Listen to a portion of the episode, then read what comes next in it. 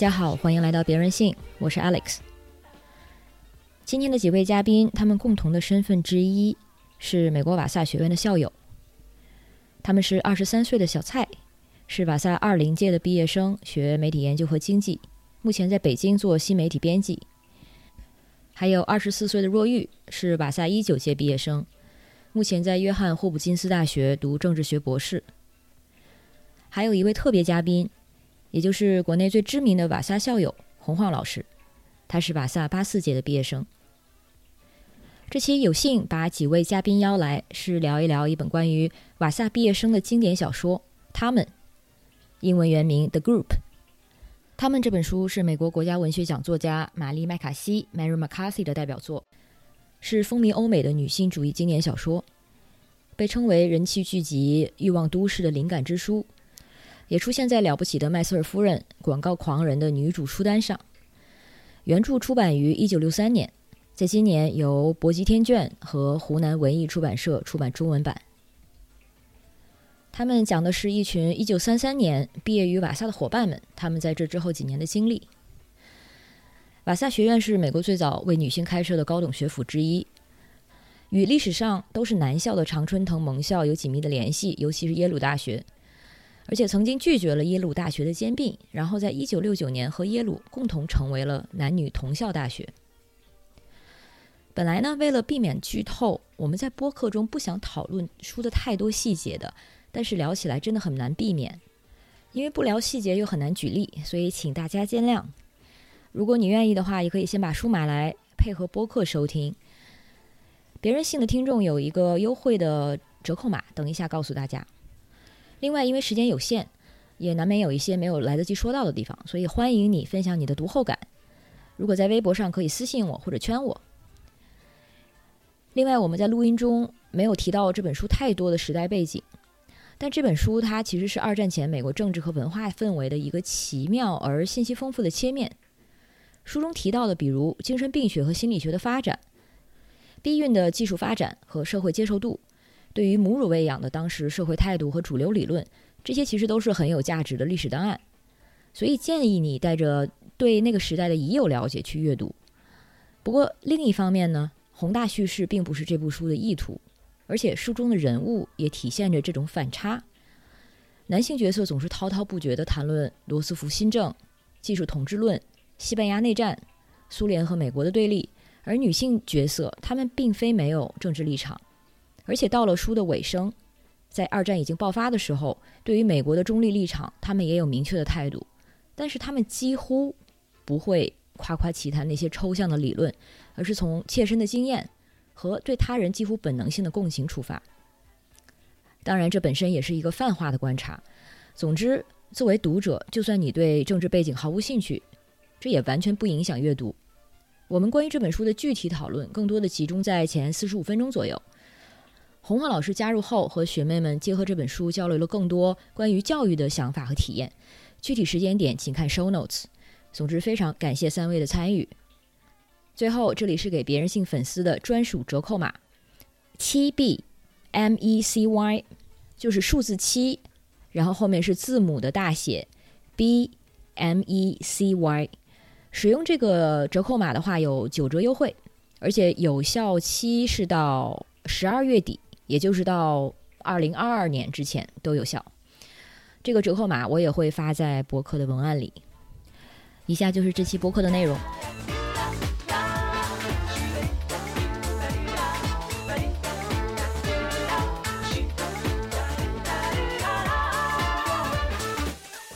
大家好，我是若玉，我是呃，二零一九年从瓦萨毕业，嗯，然后现在在也还是在读书，在读博。大家好，我是小蔡，我是疫情的二零二零年从瓦萨毕业的，现在已经回到国内开始工作了。首先呢，想问问大家，就是读他们这本书的时候，有没有特别强烈的唤起你们某一段瓦萨记忆的这样的片段或者描写？然后是什么样的记忆呢？这本书里面实际上讲到瓦萨的部分不多，所以可能呃有一个地方他提到了日落湖，学姐你记得吗？嗯，他有就是说海伦娜和凯常常去日落湖我觉得这个可能算是我在瓦萨比较具体的，因为他他可能讲到非常具体的地点的话，真的不多。但这个的确是可能很多瓦萨的同学和校友们都很有共同回忆的一个地方。日落湖是其实是我们后面像是校园后后山的一个人工湖，然后它似乎是瓦萨的校友捐的，嗯，它好像不是一个自然湖。然后，但是因为我们学校风景其实特别好。有一部分非常的田园，然后我是记得我那时候如果要交电影作业的话，我们基本上很多同学都会去日落湖拍，哦，因为特别漂亮，有湖有鸟有树什么的，其实是很理想主义，然后很容易给人一种 bubble 的错觉的地方。但我现在想到瓦萨，可能很容易就想到那个地方，像说海伦娜和凯在那里玩，然后他们回忆起来的时候，我觉得可能也是他们回忆中。就整个书书里面比较温暖的一个地方，但我我真的觉得这个呃变化还应该是还蛮大的，就是我们的体验和书中的这些体验。首先，其实我觉得最最大最大一个不一样，就是这些书里的女孩子，其实当时在瓦萨是那个全校中心那种感觉，她们这个小团体，呃是。无论因为什么原因也好吧，他们好像非常的风光呀，然后是全校中心。但我觉得其实我和小蔡或者，嗯，我就是现在的国际生的话，其实在这种嗯美国文理学院里面还是属于那种。边缘也也不能叫边缘，就是比较少数的那种，所以我们的体验真的是完全不一样，真的是完全不一样。像这个书很白，其实，嗯，它里面可能出现最多的一个有色人种的角色就是那个克拉拉吧，是叫是那个女仆。我觉得让人很惊讶的是，她每一个女仆都是黑人女仆，每一家都有一个黑人女仆去做那些男仆和管家们可能不做的事情，是，的确是。挺有时代的感觉的。我看书的时候，一开始就是关于那个书中莱基的描述。后来我跟编辑和译者 check 了一下，好像是作者他描写中有一个不一致。因为一开始说到莱基的时候，说他是就是肤色偏黑，后来又说他就皮肤是白皙。然后一开始我看他肤色偏黑的时候，我还想这是有色人吗？他怎么那个时候，而且在一个这样的一个社交团体的小中心，居然是一个肤色深的人吗？三三年啊，这不太可能吧？后来发现哦，其实就是一个就是描写，其实是白人。对对对对对，种族构成的话，现在肯定是很不一样的，现在非常不一样。但确实，就是我读完这个书，我其实跟他这方面在学校生活方面其实没有什么太大共鸣。但是在这些女性可能碰到一些困境上，一个一个刚毕业的那，哎，我真的忘了叫什么，她要去找一个编辑的工作，然后那个编辑跟她说你不适合啊这个工作啊，就利比哦还是利比啊，就比如说她进入到了一个以白人男性为主的这样一个行业，她所面临的困境，我觉得啊这个是很有共鸣的。然后包括呃母乳喂养这个事情，因为最近我也在想很多呃关类似类似的事情，所以我觉得在这方面，就是在当这些。刚毕业的女性进入到社会，她们所面临的各种困境也好、困难也好，这方面我是有一些共鸣的。但是她们确实，她们在学校的生活真的没有什么共鸣。对，我明白。其实他们在学校的生活也没有描述太多，可能都是就是在 flashback 的里面稍微提一下。嗯。而且故事的开头的确就是他们从就是毕业了之后第一个人结婚开始的。对。那还有这样的例子吗？就是像让你们觉得哦，其实虽然是九十年前，但是跟我现在感觉或者我身边的人的经历好像没有太大不同。我会觉得，但可能就是到你讲的另一个问题了，就是哪个男性比较值得吐槽？我是觉得就是哈拉尔德在他就是讲话的方式上面，让我觉得他和许多新闻里面的。现代男性有一些共同的能力，普信男吗？我觉得他其实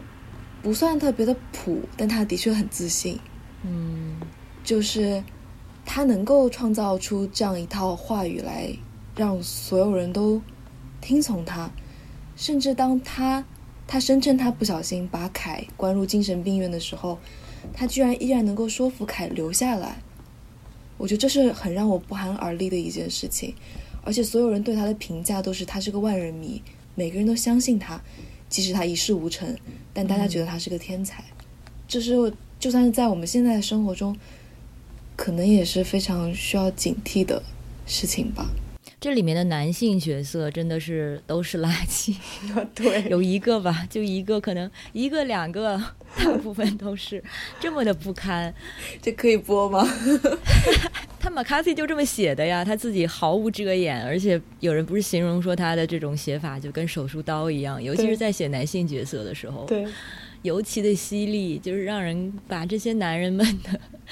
那种自以为是，然后冠冕堂皇，还有一些都不只是这样而已。像那个尼尔斯，就是那个叫是挪威的那个男爵，好像也是利比嘛碰到的。他到底算是强奸未遂还是算强奸终止啊？我不知道了。我们尽量还是具体细节就是不剧透太多，但是基本上，哎，虽然大家可能也不意外吧，中间的确有那么一两个是可以的男人，而这两个可以的男人为什么可以呢？只是因为他们善良。善良就是他们的 就不错的男性角色的最高标准了。剩下的就是除了我们刚才提到的这种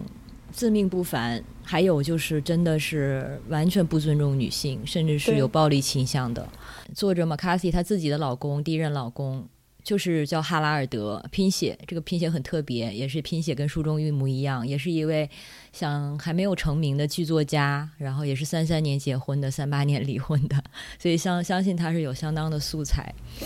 嗯，所以这一点上来说，真的是觉得啊，好像跟现在我们生活的这个环境没有太大的变化呢。像若玉说到，在现在读政治学，然后会不会对这边？特别有体会，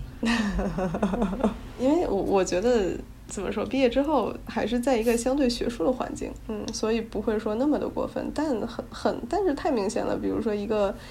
呃课堂里或者一个讨论会上，如果男性比较多，或者尤其是白人男性比较多，真的会出现那种他真的是自信的说出了很多很多不知道在说什么的话，但是他依然能够这样继续着，然后就真的。就就感觉他，you know take up the space，他一点一点反思都没有，觉得理所应当，对吧？这个可能，嗯，很我相信很很多人都有体会到。但是，比如说，如果一个少数族裔啊，或者一个女生，她想在这这样的空间里发言，她需要鼓出很大的勇气。嗯，然后打很多遍稿子，然后内心小九九很久，然后才敢举手，才敢说出一句话。嗯，很多时候我觉得在学术上是这样。对，比如说，甚至啊，我有同事，比如说一个女生，嗯，参加完这个演啊发发表她的这个论文也好什么之类的，然后下来大家交流的时候，人家给她评价，哎，你今天的裙子很漂亮什么之类的，然后就。啊，为什么在一个学术会议上还会发生这种事情，就让人非常费解。嗯，这个可能，但我觉得就是这种意义上的对于女性的一些嗯不公平的待遇，已经是非常轻的了，已经是非常轻的了。在别的一些职业里，我觉得这肯定是更加明显的。嗯。然后，其实我觉得书里面还有一个我最近在想的东西，就是因为呃，还是回到那个医学上，就是对于女性女女性身体的这样一个处理处理上。其实我在读，就是它有两两个呃章节涉及到了，一个就是到底要不要母乳喂喂养，到底是呃听谁的。然后还有一个就是他那个到最后这个把凯关到精神病院这两个情节，然后我其实读起来非常痛心，就是因为这种嗯运用科学的话语或者运用这种这种医院的整个这样的这样一个 discourse 来去对女性的身体和精神进行压迫，这真的让我看得非常痛心。就是你也不好，因为在书中他们根本没有力量和那个。能力去反抗、去批判，因为这个科学这个话语真的是太有压迫性了。一切上升到科学性的时候，感觉女性的一切生理反应都不再重要，这个让我看得很痛心。然后包括可能最近，呃，因为有听一些播客，就会讨论到这个乳乳腺癌切除的，呃，就是乳腺癌手术的问题什么之类的，就会发现可能很多时候医生因为是男性医生嘛，帮女女患者做决定，或者帮女患者这个。这个说你要一定要安装义乳啊什么之类，但其实如果真的从女性自身的角度来考虑，安装义乳可能非常难受，不需要。对，并不需要。但是从男性的视角角度来说，你需要这样一个女性器官来证明你的女性。其实，在书里也是一样，很多时候都是男医生、男丈夫觉得，哎呀，你们女的就应该这样。但其实很多时候并不是，啊，并不是。所以在这一点上，就是在在这一点上，我觉得也没怎么变，从从那个年代到现在。嗯，因为我看这本书的时候，有一个就是特别让我。嗯，反正糟心的事情就是这里面的角色，像我们刚才说的，都来自很不错的，大部分都来自很不错的家境，然后也接受过很好的教育，但是他们中的大部分人还是好像非常缺乏自信，然后就有很多就是他们的那些故事线里，你就会看很多就很让人心疼的，就是向别人讨好的这样的一些描述，然后他们的内心总是甚至可能过于。充满同理心，然后过于擅就是擅长这个察言观色，然后总是在为别人去想，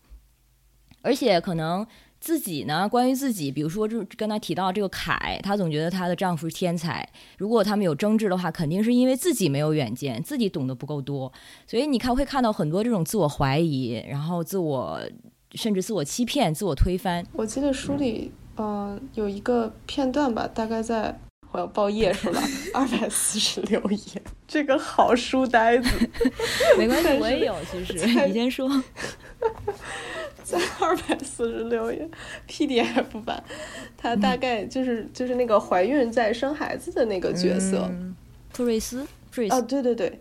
然后他他是有点那种半逼半就是半被迫的，必须要母乳嘛。然后当时这个行为母乳补养的行为，在当时会觉得是先锋，是一个非常厉害的这样一个一个一个一个行为，或者非常新潮的这样一个呃医学上的进步什么之类的。然后我这个二百四十六就说：“哎呀，你去就是别人去评价他，哎呀，你用母乳喂养真是确实当了一回先锋啊。”然后当时我就想，哇，那他。作为一个受先锋教育啊，或者怎么样，他这个所谓先锋的代价好大呀！因为那整章里都在描述这个女性怎么样的被，就是半骗状态的进入了这种哺乳的，这就是信了哺乳这个这这个事情，然后她自己受了非常大的痛苦。然后她自己不停的怀疑哺乳是不是对的，然后但她的丈夫又不停的跟她说哺乳就是对的，你这个信这个先锋的这个东西就是对的，所以我当时就觉得，哎呀，可能这种先锋的教育也好，或者你所谓当时社会上这种先锋的呃思潮，其实很多时候就像她说的 quote，就像某个大型的骗局。嗯，让一些人会受出受到非常不公的待遇也好，或者付出非常大的代价。所以我觉得，可能这些女性在接受先锋教育的同时，她们也付出了很大的代价。可能其中之一就是她们的自信，或者她们身她们的身体。在在这个 case，就是她她她整个这个人的精神状态也不好，她被她的孩子和丈夫简直就是给抽抽去了她的身体很很多能量。然后，所以我觉得。很多时候，看似先锋的东西，可能其实也没有那么先锋，尤其是在这本书里啊，尤其是在这本书里。然后回到自信这个东西，嗯，可能我我觉得我也是一个经过所谓高等教育的人，我现在也读博，但经常可能在上课的时候，我还是会非常不自信。我觉得我说这些都有意义吗？完全没有什么意义呀，或者我觉得我说的不如班里的同学好。嗯，我觉得这个可能也跟。这个我我我自己有反思过，比如说，因为在可能嗯政治理论课上，白人男性比较多，我确实也有时候真的说不上话，嗯，也不太敢说话，嗯，然后会觉得呀，自己说的这些东西是不是太呃 trivial 了呀，或者太这个呃。有有中国特色啦什么之类的，大家会不会不懂，或者会不会不能参与到讨论？这个确实，我觉得，嗯，在结构上面，这个空间确实让我变得不自信。但是我觉得有的时候不自信，嗯，跳出这个框架，我觉得有时候不自信是好的，因为其实不自信对于我来说反而是一种谦逊，就让我觉得哦，我知道这些东西其实也没有什么大不了。我知道这些东西所谓所谓的优越性，真的以就是真的是沧海一粟。我最好还是不自信一点，总比那种过过过分自大要要好得多。在我的情况下，在我的情况下，但是我确实能再回，但又回到书里，因为书里的这个 context 跟我们现在太不一样了。我确实觉得这些女性，哪怕受到很好的教育，接受了很多的先锋的理念，她们受她们付出的代价也也非常的大。嗯，我想快速的回应一下关于普瑞斯母乳喂养那段。我当时其实的理解是，这个母乳喂养的历史，大家嗯或许有稍微了解。的确，在那个时候，她经历了一个从最早我们是母乳喂养，然后到那个时期，这种 formula 或者是配方奶又重新受到了母乳喂养的挑战。然后，她普瑞斯的老公，他是一个这个儿科的专家，然后。普瑞斯其实面临的困境，我觉得倒不是母母乳喂养本身，而是说他被迫接受这个东西，他没有其他选择。其实我们在说这个女性主义的时候，永远是给告诉大家，你有你有自由和权利去做自己想做的，而不是说你一定要成为先锋也好，或者说你一定要做一个好太太。而她当时就在这样的一个局面中，而且她其实。她部分也认同她丈夫说的理论上的东西，但是她另一方面想争取的，一是自己身就是身体情况会能得能得到疏解，因为母乳喂养的话实在是太疲劳了，所以她其实要的就是跟配方奶的一种混合，最后做了也是做做了这样的处理，所以我是觉得她其实她当时的这个位置，她是被迫先锋，所以对她产生的这种压力，嗯，然后呢，她完全是作为了她丈夫想做先锋的一个工具人，对。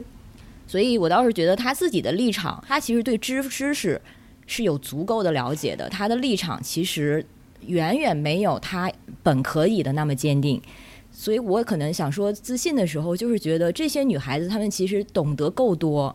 但是她们永远在怀疑自己，比起身边的男人懂得不够多。如雨学姐提到话语这个，就像我刚刚说那个哈拉尔德说的很多话，都是他自己能够构建一套别人能够相信的系统。其实这里面的大部分男性角色讲话都是一套一套的，就这一点真的很吓人。他们总是要么是借用科学，要么是借用一场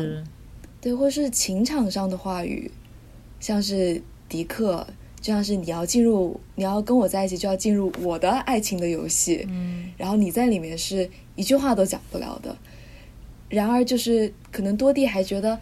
或者多蒂和凯还觉得啊，他让我去买这个避孕工具，意思是不是其实是对我的爱？我就觉得这一切都让人没办法用自己的语言去讲话，一种很窒息的感觉。没错。而且这里面，我觉得像若玉学姐刚刚讲的那个情节，里面更让我痛心的一点是，可能这套话语是男性创造的，但也有他们的好朋友会。对其无视，然后有时候会选选择去跟从，像那个普瑞斯在做那个母乳喂养的时候，那个利比不是给他打电话嘛，说你为什么不让我们来报道这个报道这个事情？他可以，如果这个这篇文章可以在读者文摘上面发的话，它可以让你的经济上的生活会变得好很多。然后就是质疑他为什么不愿意说把。可能是比较私人或者是比较痛苦的事情分享出来，而且他并不是，并不能感受到他到他这种痛苦，而且他他只在乎的是说，将它变成文字以后，他能不能够在这个社会上立足，也是以以一种对非常社会的评价体系来框住他，嗯。嗯，关于女性团体她们之间这种友谊，我也等一下想稍微聊一下。其实这个书的这个叙事的进程啊，我们甚至可以把它看看成一个，就是这些女性角色慢慢，至少说她们中的部分人在慢慢的摆脱她们身边的这些男性角色的光环的一个过程。一开始的时候，像哈拉尔德对凯，像你说的，就被笼罩在这些男性他们的这个这个世界里，然后。慢慢你会发现，他们有了这种自我怀疑，或者开始认清了这个男人啊，其实就是那么回事儿，或者说就是个普通人。然后直到最后，他们可能也不能说真正得到了突围吧，但是我们从中还是能看到这样的一个，我觉得其实有在对应着，包括我们现在女性的这种意识的成长的一个过程。当我们就是对自己更有这种信心了，然后更能够察觉到 identify 我们。能看到的一些 bullshit，然后去拒绝他们。但是可能在年轻的时候，我其实也能想到，我曾经是被这样的男性权威的影响笼罩着的。我会觉得啊，他既然这样说了，虽然我觉得好像哪里不对，但是他一定是知道的比我多。真的是，就其实我刚才想说，就是诺点那个角色，我觉得非常有意思。嗯。嗯，感觉他一直是带有一个，他一直被那些小团体挑不起。然后他可能年轻的时候，在大学的时候，他一直想加入那个小团体，然后都想 make a claim，被被认可那种感觉。但到书中，我觉得很有意思，诺林反而是一直展现出极强的主观能动性，和到最后，他甚至过上了一种让那个。普瑞斯吧，非常羡慕的时候，哎，是是不是普瑞斯？非常羡慕的那种，让普瑞斯也不能叫羡慕吧，让普瑞斯很尴尬，就是这样的一个生活。我我觉得对这个这个这个角色，我觉得是我其实是我在这本书里最喜欢的一个角色，是吧？啊，对他既有一点 buy into the structure，但他又游离在这个，又又有一些反抗，但他又有又游离在这两个之间。对，我觉得这个角色非常的有意思。我我心想说诺林，我也有点能理解，尤其是他回忆中大学的时候，跟他们几个人在那边辩论，然后被被气哭，然后觉得极为羞耻，这那东西真的感觉太真实了。然后一直是就是可能成为一个不被那种 popular 的群体认可的丑小鸭，但是要你又要给自己一个定位嘛，所以他在书中就是说，你们是讲求形式的，我们才是真正的行动者还是活动者。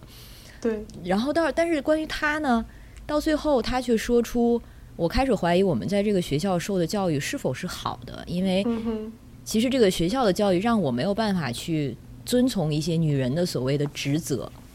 就是他身上他感觉到了这种撕裂，嗯，一方就是所谓的女德，然后他现在懂得多的，他又觉得我没有办法就是作为一个传统女人，但是他又没有办法彻底的走出那一步。就是成为所谓的先锋啊、进步的等等，他还是觉得女人是有一些所谓天择的，但是他又做不到，这一点也是让我觉得挺真实的。包括其实她哪怕嫁给了一个女犹太男性，其实对于犹太人那种根深蒂固的 歧视还是蛮深的。然后这又让我觉得这个角色呃更加丰富了吧，就是他既。既既既嫁给了这样一个家庭里面，但又对这个家庭无比的抵触，当然也一一定程度上反映了当时的这种种族啊或者宗教上的这些割裂，嗯，还还有他最后的那种，都也不能叫觉醒，可能他一直会觉得自己受到的教育，其实我觉得他受到教育可能和那个小团体受到教育还可能有一些不一样，就是他在学校的体验可能还有一些不一样。嗯，如果他都觉得撕裂，可能那个小团体里可能更会觉得更加的撕裂。但我觉得他，我最喜欢他的地方是因为他都承认了，他承认是撕裂，承认这个现在的。其实到后面 凯的话，看得我很揪心，就你已经。你已经这个样子了，你为什么还你你都已经被欺负成被压迫成这个样子了，你还是想把自己的成功赋予在这个老这个这个老公离不离开你的这个事情之上，就让我看得很痛心。一方面他可能意识到了撕裂，但他又不承认，让我就觉得很纠结。看的，我其实也觉得诺林是最在我的认知里面就是最像瓦萨的。可能最像我们经历的那个瓦萨的人，我对他和海伦娜的谈话印象特别深刻。海伦娜说很多，其实听上去很理性，其实在现实生活中是很对的事情。他可以把每件事情都挖到后面的意识形态里面去，就让我非常有一种就是在瓦萨上小型课的感觉。然后他其实。我觉得他对关于那个苹果的灵光的争论，其实很难讲他真的是输了，他的确只是被针对了，因为他的一整套可以说是有一点疯狂的认知系统，其实是跟他，他们也说他在学校里是一个极端的左翼分子，和他就是直到最后的撕裂都是非常一致的，因为他作为一个社会主义的，嗯，相信社会主义的人，在后来。不仅说是嫁给了一个犹太资本家，可以这么想，而且他还转而去放，可以说是放下了社会主义，去信了宗教。我觉得他的确是最为复杂的一个角色，他是对精英教育认知最深的，但他同时，我觉得他是背叛的最彻底的一个。但是他像如玉学姐说，他非常知道自己其实是背叛了，而且他他好像很明确、很明确的说是。说瓦萨的教育，呃，普瑞斯问他说：“你认为我们接受教育真的全都是错的吗？”他说：“哎，完全都是错的。”然后说：“我一生都为他所累。”就虽然你可能不认同他，但你会觉得他他的教育可能对于他来讲的确是一个包袱，然后可能也会回想是说，那我受的教育会对我来讲是个包袱吗？然后他也有可能是个好的包袱，那如果是个好的包袱，就怎么把它背下去呢？嗯，那你们会觉得，虽然现在若玉还在上学，然后像小蔡也说。就是周围的环境还是相对算友好，但是如果呃不限于性别这一个方面，你们会觉得跟社会的接触中，至今有受过打击吗？我要跟这个世界或者跟这个现实对抗，或者是我打不过他这种感觉。在学在学校的时候，然后可能在学校谈恋爱的时候，我有时候是会觉得有一种两边跑的感觉，因为你可能一方面你学的是。不管你有没有上 Women Studies 的课，可能你上个英语课，他也会要求你去读一点 Women Studies 的书。然后，但是你可能会逐渐发现，里面的很多理论是很难带入到你的生活中之去的，因为他们可能讲的是整个社会结构的关系，但是可能你在跟生活中跟男生或者说跟自己喜欢的人相处的时候，你是没有办法忽略你们两个人其实都是。两个很不同的个体，就是到了非常非常具体的人和非常非常具体的性格的时候，我觉得是很难真的拥抱你的教育，然后去运用这些理论的，这样就会显得有非常的不近人情了。所以我觉得这个是也是可能我到现在非常 undecided 的一个想法，就是。或者是毕业以后的打击，就算就算毕业以后不是说在感情方面，但是在生活方面，因为在学校里一直是在创作，你在创造作业，你在创造你的想法，但是真的回国自己找房子，然后挣钱做饭，每天去上班，我就会觉得我好像还没有真的学到如何去创造具体的生活，但是一方面又觉得挺幸福的，就是。你终于可以说说从一个比较虚的环境里，真的独立生活，然后每天做非常具体的事情、具体的劳劳动，这样子，可能也是非常幸福的一年吧。我是毕业回国一年，我回国就立刻上班了，因为我家里是希望我能够养活自己，所以的确是一下子就是投入了现实的漩涡之中。特别是感觉现在搬到北京，就更在北京更难啊，更难，就是的。对，我是觉得很难说，嗯，像会发生书中这么 dramatic 的情况，嗯，但是我我确实觉得，因为呃，在北美读博士，他的这个经济条件还是可以的。就是学校给开的工资是够我们自己养活自己的，所以我觉得我在经济方面到目前还没有说一些担心。就是你你不可能大富大贵，但是我觉得就是正常生活是没有问题的。但是确实，我觉得这可能不仅仅是对于刚嗯嗯你刚才说的 Alex 刚才说的这个刚读完大学的年轻女孩，我觉得可能对很多呃刚读完大学或者去工作进入到一个工作或者。生产就是你，你的角色已经不再是吸收知识也好，或者吸收能量也好，你是要去生产的时候，我觉得很多时候那种异化的感觉是我们就是会会会有共通的。比如说，哪怕是学术，比如说很简单，我之前在学校，我只要学就可以了，哪怕只是哪怕我们可能期末会写篇论文，但我更多的是像海绵一样吸收大量的知识。然后，但是真的到了。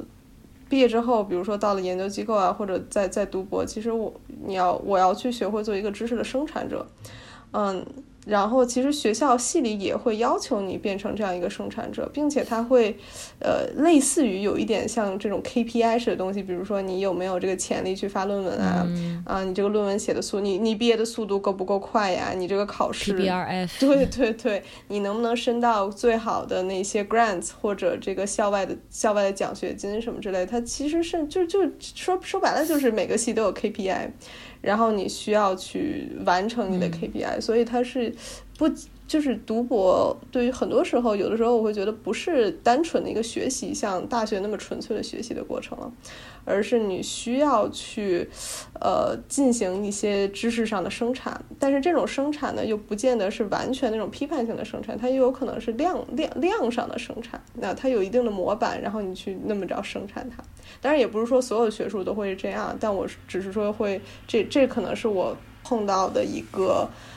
可能算打击一个最大不同啊，就是当你的这个在在这个知识生产里面角色变化了之后，从知识的吸收者到一个知识生产者，嗯，并且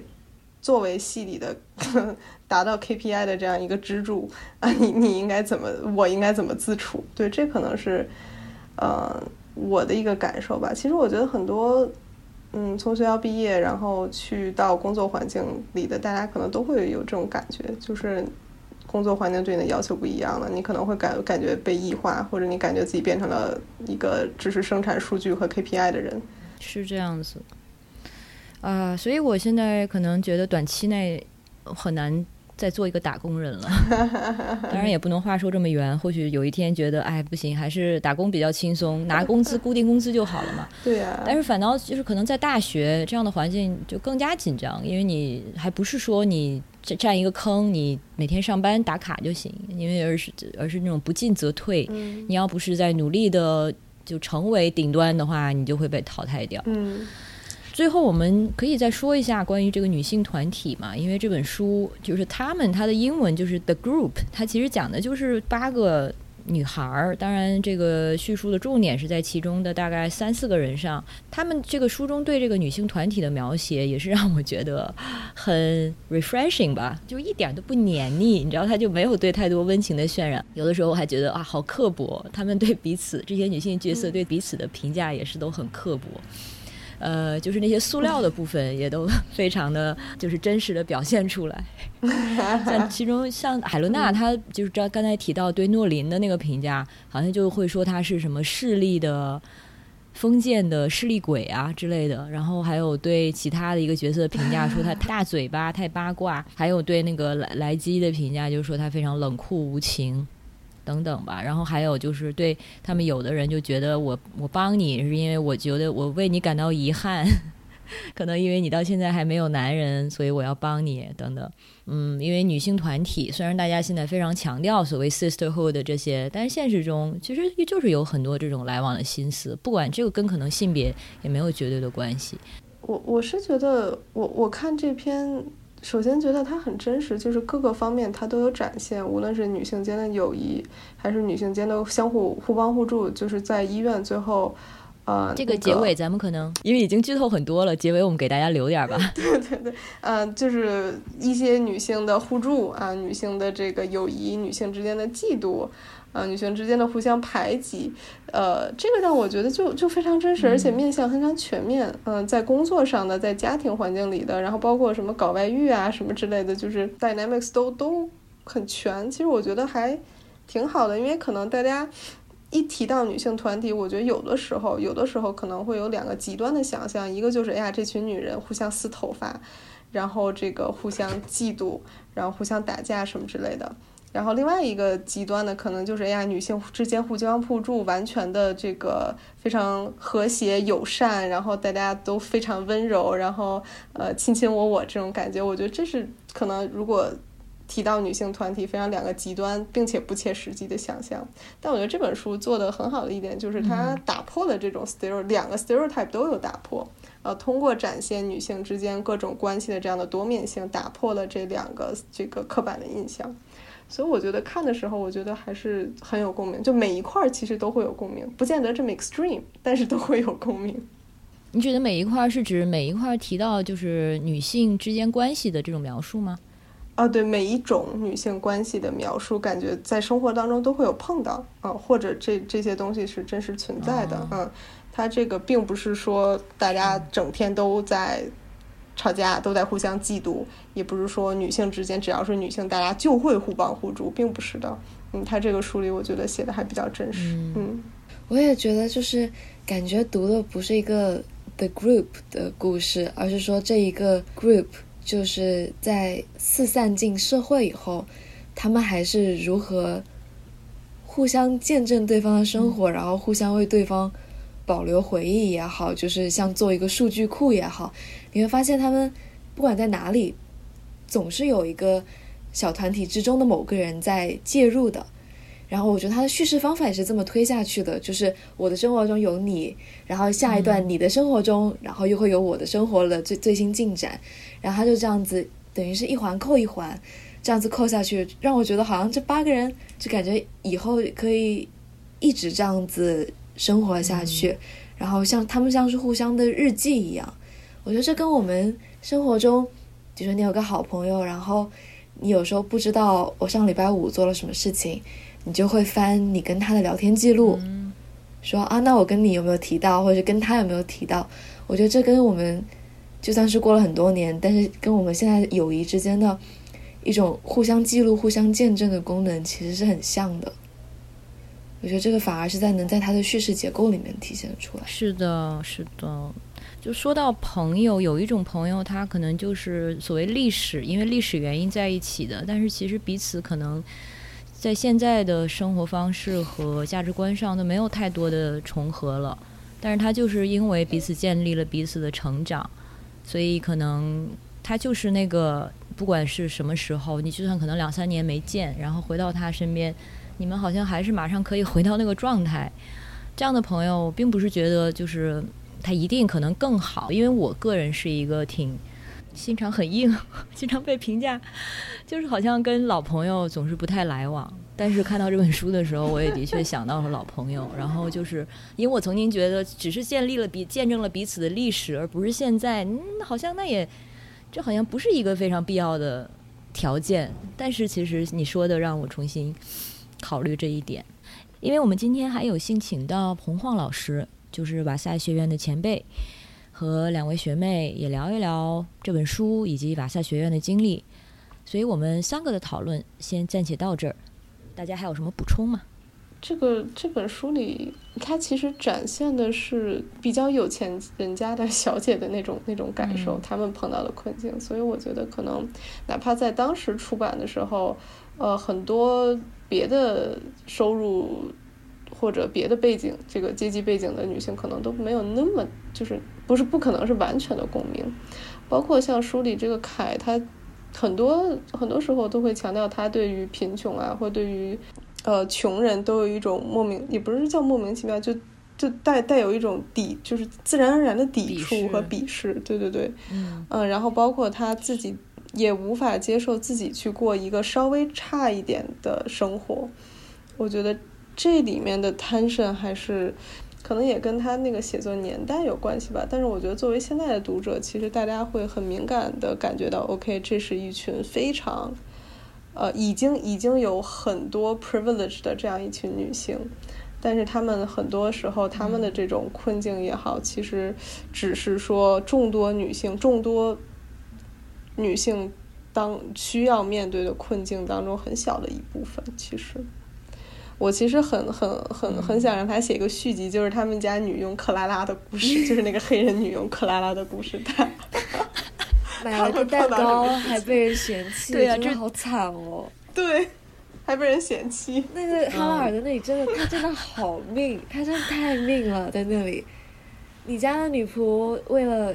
要给你做蛋糕，还专门去买了个蛋糕。然后他还说什么说那个什么像吸了糖水的海绵什么什么之类的，然后明显你的你夫人也是对此很有热情的，他至少是某种劳动成果的象征，就可能是说他夫人的劳动加上这位女仆克拉拉的劳动，然后他就专注在他自己的谎言里面。好像我觉得在这个方面来讲，写就是作者是 Mary McCarthy，他的确是写的很好。连纳博科夫不都说他写的很好？我觉得若雨学姐说的也是，的确他们是很有特权的一群人。但反过来可能也告诉我们说，在那个年代，就算你是最有特权、最精英的女性，你依然过得不好。这其中的问题只是最小的公约数而已。所以可以想象那个年代，在他们社会阶级以下的女性是过得多么不好，他们的问题也更容易的就是延续到。像二十一世纪可能生活条件有比较大的改善的女性身上吧，嗯嗯，是的，就是关于书中的这些边缘人物，他们的对他们的想象，或者我们把它做成衍生，它其实是一个对非常有趣的一个阅读练习。然后大家有兴趣的话，在读的时候可以去关注一些这样的你知道边缘的一些小角色。嗯，我觉得 Mary Mary McCarthy 根据像他那样的背景，然后他的就是意识形态的倾向，我觉得他做一些看似非常简简短的描述的时候。肯定是有意识的，像他对这个克拉拉的 描述，虽然就那么几句，但是大家肯定能够注意到他想表达的一些情感啊。据说这本书不是后来被称为写那个《Sex and the City》那个作者他的灵感来源，呃，因为有人建议他写一个现代版的《The Group》，他就写了《Sex and the City》。然后刚刚说到了，让我想到，如果我们再写一个现代版的 二十一世纪的或者 Generation Z。写的可能就是从中间的，完全是从中间的有色人种和边缘人视角去出发，对。对对，或者有可能写成一个里面全是莱基的版本，它很现代，它很现代。啊，对呀，莱基他的同人文，我相信网上肯定是有的，肯定有，对。对，刚才说到的这个莱基也是中间一个非常重要的角色。至于为什么我们会提到他的同人文，大家可以就自己去看书吧，我们就不再做更多的剧透了。所以呢，这本书他们英文原名《The Group》，作者是 Mary McCarthy，由尚小雷翻译，湖南文艺出版社和搏击天卷出版，现在已经上市了。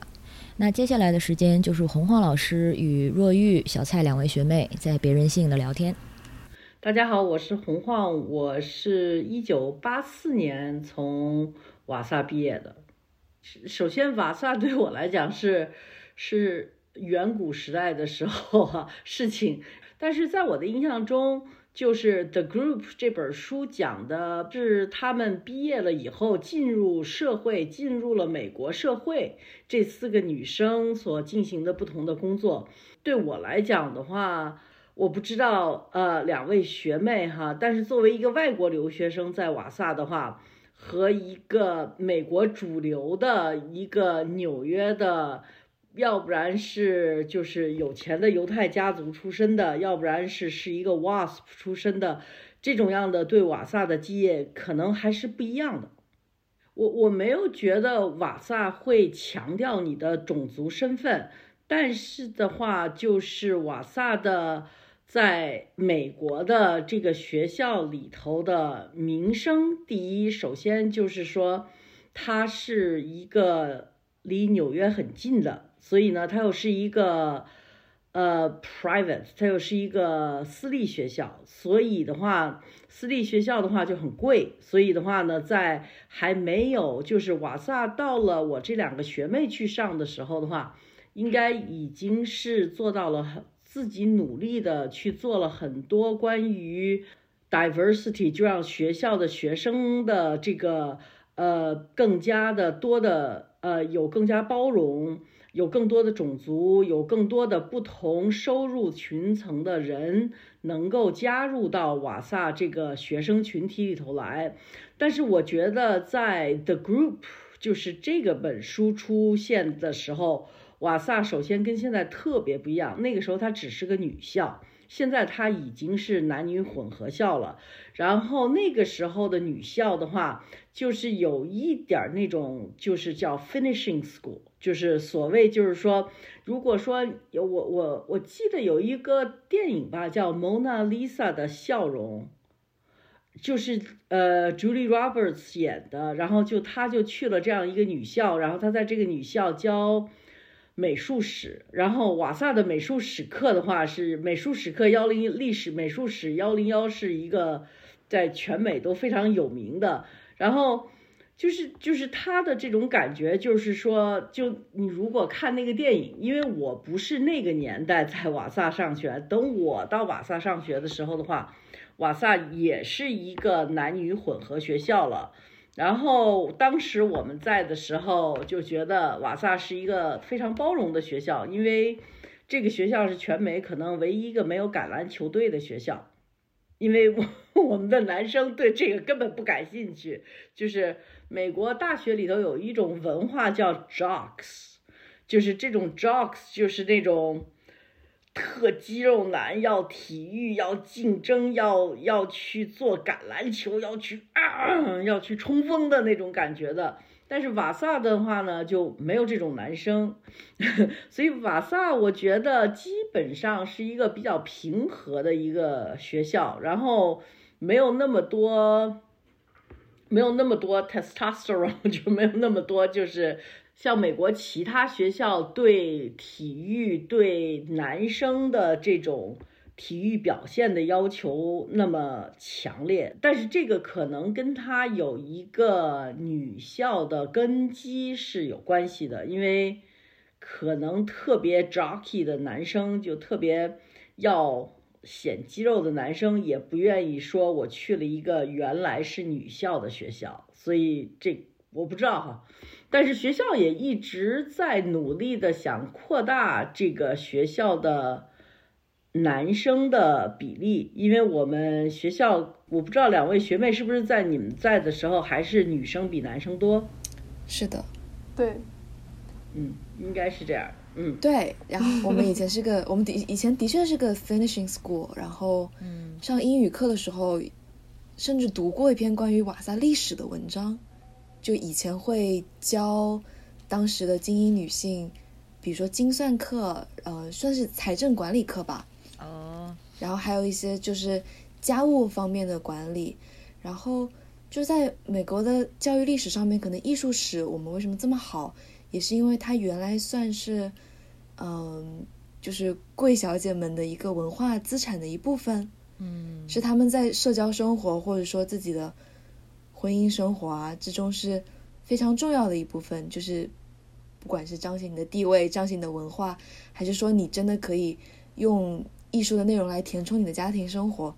都是很重要的。我觉得现在是已经是一个很，甚至有点就是嘲讽我们曾经是夫人的 finishing school 这个感觉，就是讲起来会就觉得是很有意思、很有意思的一段历史，但不真的不会不会说特别的当真了。对，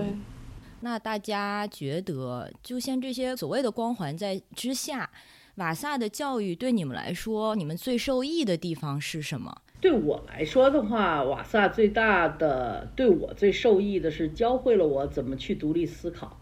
就是他是授人以鱼，而不是授人以渔。瓦瓦萨的教育，我其实毕业之后越来越觉得他提供的其实的教育的局限也非常的大。嗯，所谓的这种精，所谓啊精英的美国文理学院教育，其实它的局限非常大，而且这个东西，因为教育这个东西应该是看人下菜碟儿嘛，才能说是谁受到教育最适，只能说是最适合的教育，不能说是最好的教育。所以我觉得，对于我来说，对于我自己来说，我觉得瓦萨的教育还挺适合我，我在里面如鱼得水。首先是我是一个比较学术的人。就是比较书呆子的那种，所以可能在一个，因为瓦萨很偏僻，然后它学术气氛很浓，所以在等于是相当于把我关在图书馆里看书的那种感觉。然后，所以，嗯，而且我我很难觉得瓦萨带就是瓦萨本身带给我什么光环。嗯，我觉得瓦萨他给我给我的教育最大的是对于这种所谓光环的批判。然后，我觉得我最受益的地方可能是。嗯，通过接触很多不一样的人，通过学习各种社会科学啊或者文学，嗯，他让我学会永远要保持谦逊和温和，或者永远要跟这种社会上所谓这个失败，因为这本这本书里也提到，这些瓦萨的这个女孩子，呃，也不是女孩子，就是她们刚毕业的时候，他们会看不起失败者，但其实我觉得我从瓦萨。毕业之后，我的感觉是我要跟受害者，呃，我要跟失败者，所谓的社会上的失败者站在一起。就这样的对于社会的反思，或者对于自身的反思，可能是瓦萨教育带给我的，让我最受益的地方，可能是。我觉得就是，嗯，从我现在回国的体验来讲，瓦萨学院的光环真的是很难感受到，因为你在国内对，不管是对。面试我的人来讲，或者是对我新交的朋友来讲，他问你你是什么学校的，在国外读书，可能会期待你讲出一个比较如雷贯耳的名字。然后我会就是在我说我是瓦萨学院毕业以后，我一般来讲都要讲一两个小趣事，什么学校里松鼠很多，天天下雪，老师都很有趣，什么这样子才能够在大家心中建立一个比较完整的形象，都不要说是光环了。所以我觉得就是在呃精英教育有没有获得社会承认这方面来讲，我回归来感受，说实话不是很多。可能他们会觉得你还是挺特别的，去了一个只有两千多人的学校这样子。但我觉得瓦萨的教育对我来讲的话，可能是让我感觉更有耐心了一点。因为像我之前在上海念书，然后读书一直都是应试教育体系里面的，然后平时不管是看小说啊，然后还是做作业，都非常的有一种功利心，就会想说，那我今天看了两个小时的闲书，那是不是这就是我的休息？然后我接下来就要狂刷十套卷子，这样子。然后，所以那时候如果有什么对事情有什么好奇心的话，都是很粗糙的，都是说我能不能有时间来去了解这个东西。但就像若玉学姐说的，进入一个学术氛围很浓，然后同时又很封闭，你没有别的什么娱乐的地方的时候，它会让你的好奇心变得非常的有耐心。就是嗯，如果我对这个好奇，然后你的老师就会说，那你把这本书读完吧。然后这种事情，我有以前可能会说。那我真的要每字每字每句去读吗？但是我觉得好像到了大学的环境以来，我就对可能是以前觉得更加无聊或者更加深奥或者更加没有意义的东西，反而更能够耐着性子看下去了。可能也是因为天天下雨，然后也没有奶茶买，就是你其实只能专注在你眼前的事物上这一点，所以我觉得还是挺有意义的。不过，在我快毕业的时候，我记得那时候就算是我的老师们也对教育这个事情发生了很大的怀疑。我记得有一个有一节经济课，呃，经济老师就说：“你们觉得你们自己到底接受的是教育还是服务？”就问全班同学，然后就让所有人都很尴尬，因为这就是我们正在这个教育之中，然后你的教授问你。他是不是只是一个服务者的角色？然后你们只是不是只是一个消费者的角色？我觉得到现在我都很难回答这个问题。这一点可能也是。更是近可能十几年、二十几年的一个转变吧。就全球的这种高等教育，它其实都是在从传统的这一个教育机构慢慢成了一个生意，就变成一个客户、客人导向的。关这关于这一点的这个争议也很大。然后很多人都说，那种 old school 的老学学究们、老学派的这种老师们，其实现在已经都越来越少了。就是就是教育好的教育，我也不知道什么叫好的教育，但是。我觉得教育应该在你这个受教育的过程当中，你可以能够更多的理解自己。这个至少是我在 Vassar 的时候最好的一点，就是，其实我刚去的时候是一个特别中国的学生，我就想得好分儿，我没有别的去追求。所以呢，我在上历史课的时候，我老讲这个故事，因为这个故事对我来讲真的是挺重要的。然后。我在上历史课的时候的话，老师就就我有一个中国的老师，但那个老师把我给搞晕了。我刚开始呢选了一个中国的老师课，我就觉得哎呀，中国老师可能对我好一点，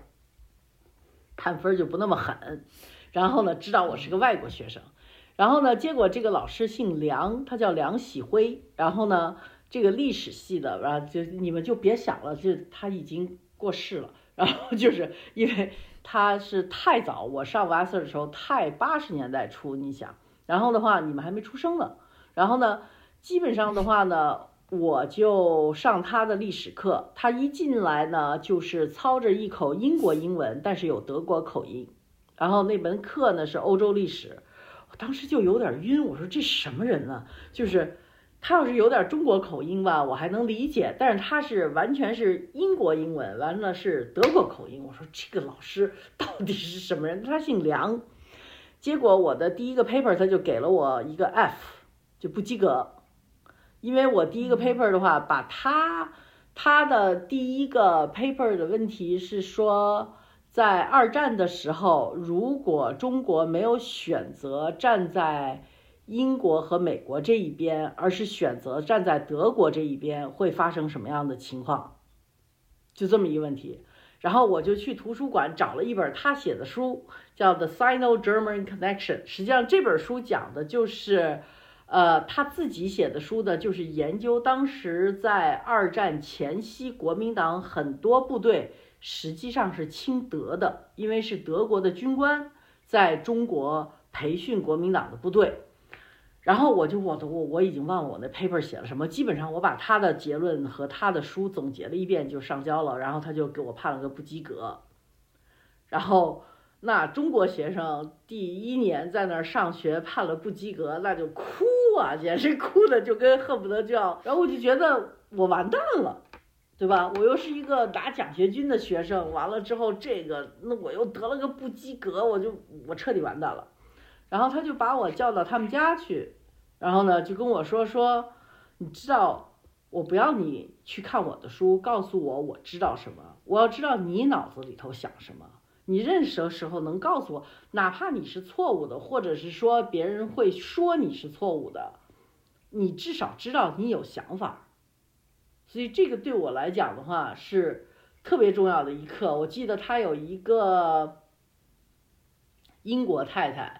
然后他还把我请到他们家去吃了一顿饭。他说：“你呢，这个 paper 呢，我再给你一个 chance，你可以再重新写一遍。但是你真的不要抄我的书，我不需要人家告再告诉我我写了什么，我有什么理论。我需要知道你想什么，你的理论是什么。所以我觉得这个对我来讲，在瓦瑟的话是一个挺重要的一个小小的里程碑，就是这个梁老师给我上的这一课，就是说。”第一，别拍马屁；第 第二的话呢，琢磨琢磨你自个儿想什么，别老琢磨老师想，别不要老叫什么揣摩圣圣意，就是说别老想着皇帝想的什么，你老想你就想想你自己该想什么。所以我基本上对我来讲，梁老师是非常。在我的瓦瑟教育里头非常重要的一个人，但是我觉得不是所有的学生都会碰到这么样的一个老师，所有的学生都不一定会有这么一个梁老师，因为梁老师到最后他能够把这个原理告诉我的方式，虽然他是非常 brutal，非常。非常刺激人的给了我一个不及格，但是他到最后给我讲这个道理的方式是特别特别温柔的，就是把我请到他家里头去，给我做了一顿饭，说你一定想家了，没有好长时间没吃中餐了，镇里头的那个中餐馆都很糟糕。说我呢虽然也是。中国人，但是我老婆不是中国人，英国人。但是的话呢，她呢也能够做很好吃的中餐，因为我们两个人都喜欢吃中餐。然后我记记得最 amazing 的就是说，他跟我说，他说我我你在我家的时候，你一定要去一趟洗手间。然后他说你就知道，就是说学习这个东西应该是一个有趣的事儿，不应该是一个没趣的事儿。然后我就去了他的洗手间，他的。整个洗手间，从各面墙就是一张柏林地图，就是画的那种小地图，就是有电呐什么的话。他说：“你知道吗？我小时候是在柏林长大的。二战的时候我在柏林。他说我那条街后来就被炸没了，但是我有很多照片。他说我小时候喜欢拍照，所以我就根据我小时候的照片，把我小时候的那条街那几条街全部画在我的。”这个这个洗手间里头了。他说，因为我没什么太多自信，我不敢把它画在我的就是大家都能看到的地方。但是我要是就是我只能把它放在洗手间里头，因为他觉得他说这我的画画水平也只适合在洗手间里。所以我就觉得这个有没有自信不是一个问题，就是这是因人而异的过程，这是你自己得要自省的过程。你你自己找到对你自己的感觉就行了。我不觉得这个是学来的，但是你要一个好一点的学校的话，在你的四年的过程当中的话，你至少对你自己更了解吧。我觉得其实其实好的学校有一个功能的话，是让你更了解自己。你你们如果现在去微信的视频网上。有一个十五个钟头的视频，是一个老师在哈佛大学教的积极心理学的一堂课，我不知道谁把它录下来，完了十五个小时全部堆到网上去了。所以他的积极心理学的一堂课的话，它里头他就讲到，就是说，当然我还没看完哈，就刚看了头几分钟。他说这个课有两个方面，一个方面是我教你这个积极心理学的理论是什么，第二个方面就是你把这个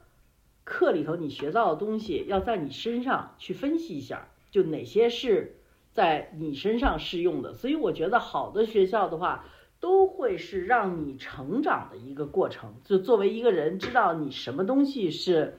自信的，什么东西是不自信的，什么东西什么时候，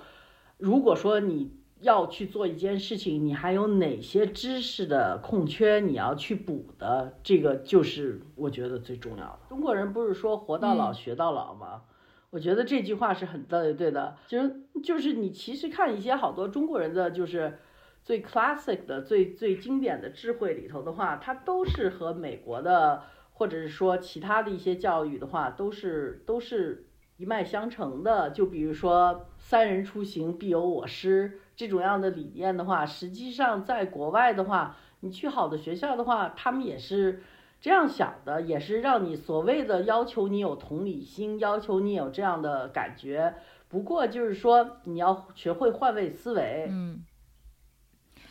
那说到就瓦萨这种比较先锋性的人文气质。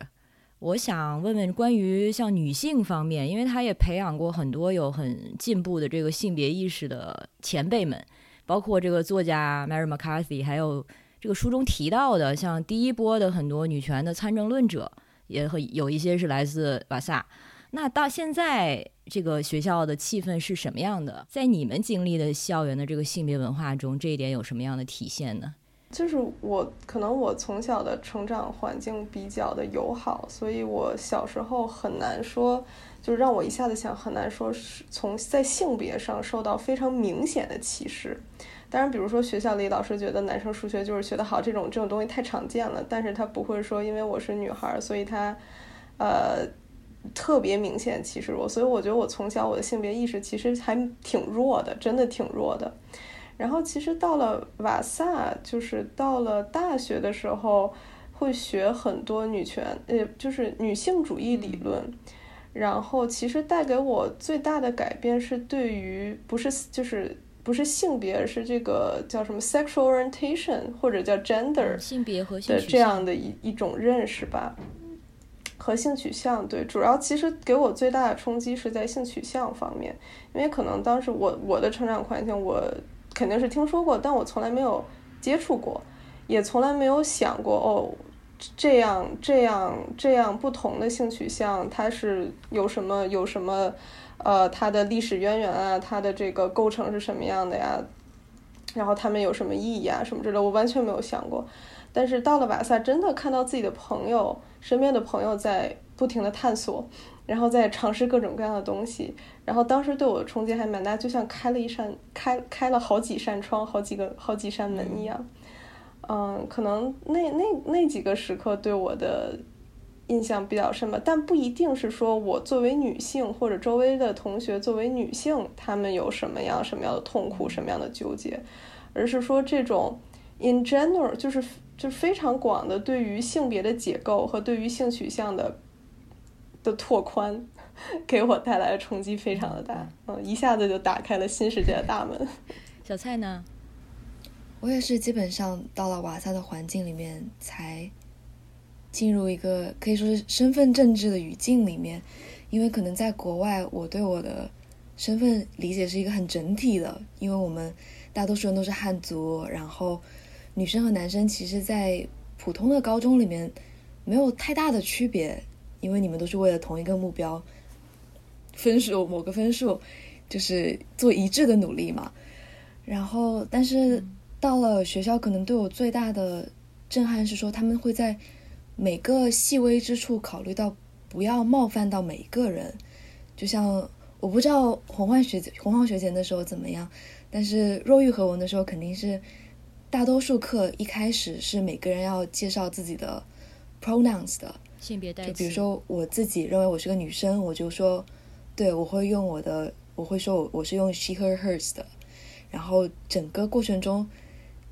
就是不管你认同或者不认同这一套指名系统，你依然会就是可能是出于礼节或者出于贴心，或者是出于任何友善的原因，会考虑到每个人的感受。我一方面会觉得是真的是很羡慕大家都有这样子的这样子的奢侈和这样子的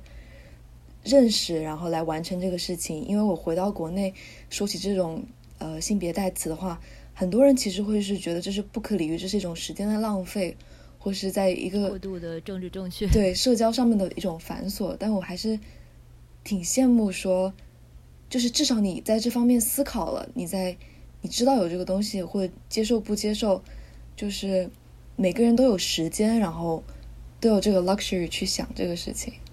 我觉得是对我来讲很不同的一个地方。我在瓦瑟尔的时候还没有到这种，就是美国的身份证政治还没到这种地步哈，就我们还是 OK 的。我们比如说现在，就我是毕业了以后已经参加工作了，这个身份证制才在美国开始。先呢是比如说黑人就不能叫黑人，要叫 African Americans，就是要叫非裔美国人。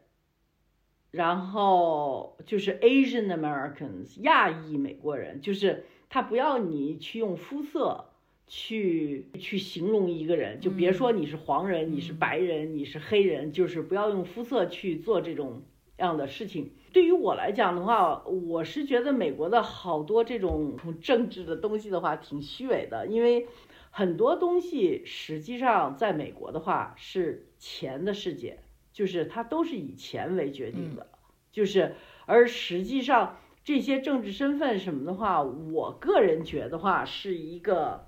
让大家感觉好一点，就是说让让底层的美国人感觉好一点的这么一个小 trick。那么这个小 trick 的话呢，它不解决问题，它要解决问题的话，就不会有 Black Lives Matter 这种样的运动了，因为。像 BLM 这种样的运动的话，是真正反映了美国底层。而实际上，你要再看美国现在的政治的话，它的政治的话，选举政治的话，它在像什么 Arizona 呀，还有 Texas 这种样的右派的城市里头的话，它的选举法就是在改变，它就是要让就是。比较底层的人没有权，没有这个能力去选举。就是你要看很多东西的话，美国的政治实际上一直就是你说的这种精英政治，就是，呃，因为美国没有贵族，美国是逃避贵族的。他们一帮子人去了美国，都是因为在英国呀被什么英国的皇家呀，或者是法国的皇家呀去追，他们才去美国的。所以美国不可能有皇家这个概念，不可能有封建的概念。但他一直是欧洲知识分子的一个试验田，就是说，他想制造一个共和的这种样的国家。然后的话呢，但是他这个共和的梦的话，一直就是是一个白人的梦。他不是因为美国从现在，你现在包括美国所有的。都也在说，就是在说的不是说男女平等的问题，就是说你怎么处理美国历史上头把黑人当做奴隶的问题，就等于在在在追随他的原罪。所以在这种样的情况下的话呢，各种各样的这种 gender division，我觉得没有问题，我也很包容，但是。我也看过一本书，叫《Cuddle to Death》，就是呵护致死这么一本书。这是一个美国的在搞教育研究的人写的。他就说，美国的大学现在基本上就是大学生，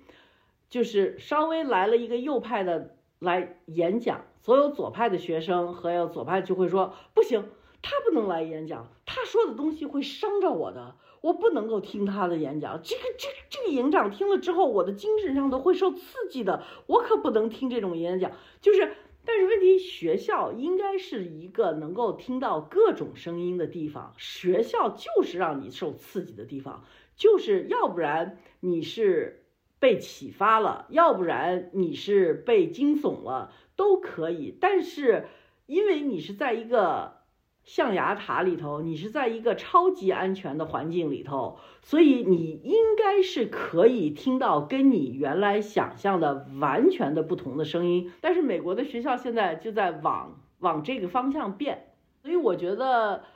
这个老师在咱们毕业之前提出来的问题是非常正确和尖锐的，就是学校到底是传授知识、打开学生的眼界的地方，还是一个服务单位？如果是个就是扣章给你毕业证书的单位的话，我觉得真的是很悲剧的。最后一个问题就是给若玉和小蔡的一些祝福，或者随便您想说什么。若玉，你在你在上什么博士？哦，我在读政治学的博士，嗯，跟您一个专业，原来。Oh my god！OK，好吧，啊，在哪儿读政治学的博士？呃，在 Hopkins，呃，叫什么？约翰霍普金斯。啊，你看，他已经不用我的祝福，我当时是考 John Hopkins 没考上的。小蔡呢？